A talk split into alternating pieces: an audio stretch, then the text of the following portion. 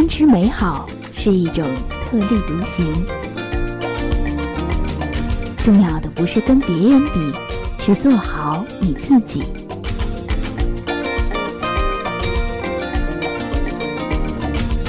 我是主播，我是正能量姑娘，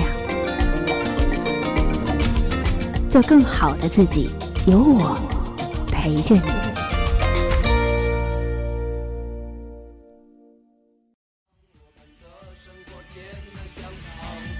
穿新衣吧剪新发型呀轻松一下 windows 以后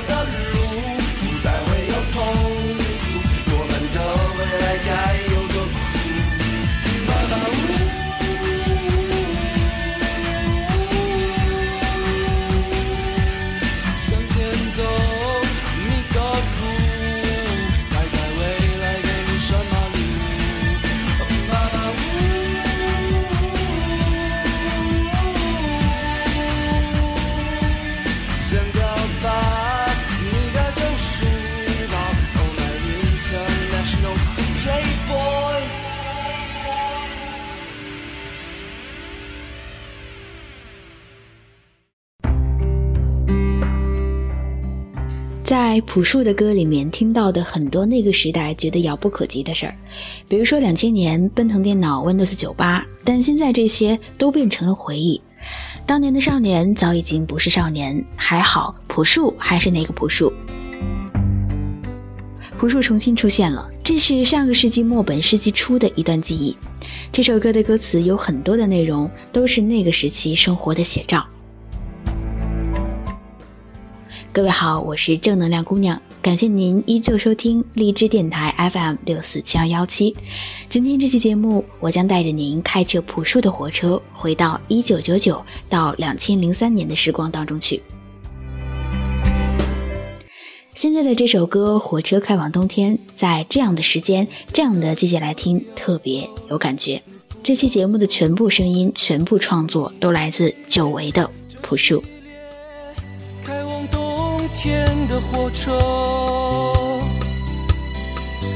窗外没有诗句，只有远去的站牌。的站牌的站牌，眼睛在窗外计时，回到那些没有脚步的日子。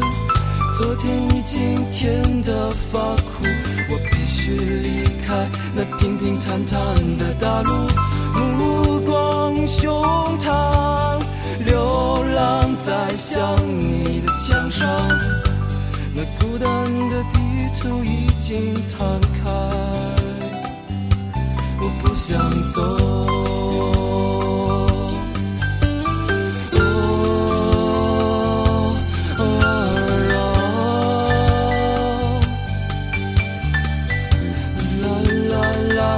la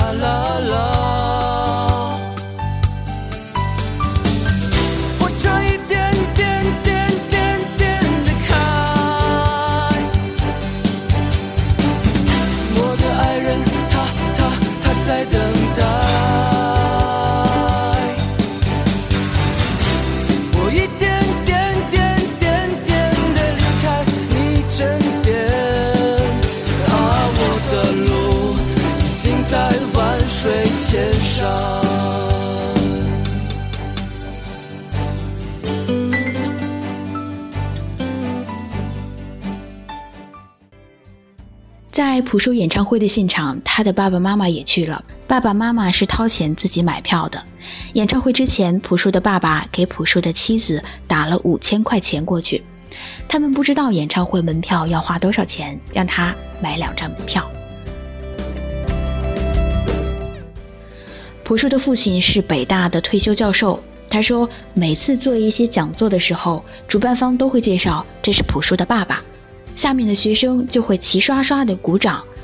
他老实说，儿子比他更出名。他说这是好事儿，但每次有人问到你儿子现在怎么样的时候，就会有些尴尬。首先从朴树小时候说起，小升初的那一年，他的语文加数学考了一百七十三分，满分是两百分，而北大附中的录取线是一百七十三点五分。朴树当时回来说：“真的感觉低人一等，你考不上，你的爸爸妈妈都难以做人了。”有一次，朴树的姨妈来家里，这一个月都没有看到朴树笑啊。给朴树做心理诊断，朴树得了青春期的忧郁症。爸爸妈妈带朴树去做心理测验，结论是差三分就变态了。有一道题是：如果你死了，你身边的人会怎样？朴树直接选择了无动于衷。从青春期到后来的朴树，一直有着很严重的忧郁症。不管怎样，现在的朴树看起来比以前阳光了很多，放松了很多。下面要听的这首歌是他在北京的工体和现场观众共同演唱的《白桦林》。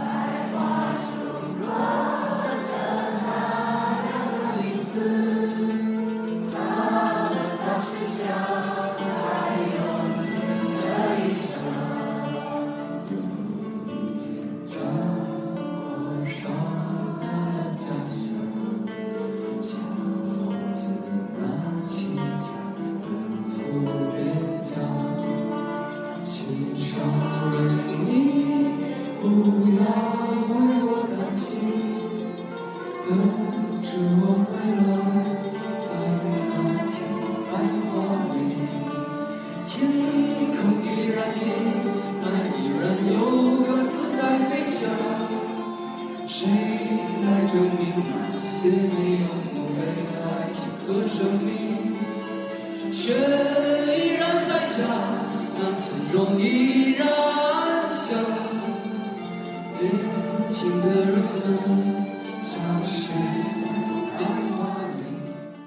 其实，在演唱会之前，朴树的爸爸妈妈很担心，这么久音乐圈会不会已经把朴树给忘了呢？但是当天演唱会的票房情况，还有场外黄牛的报价，让两位老人放心了，大家没有忘记他。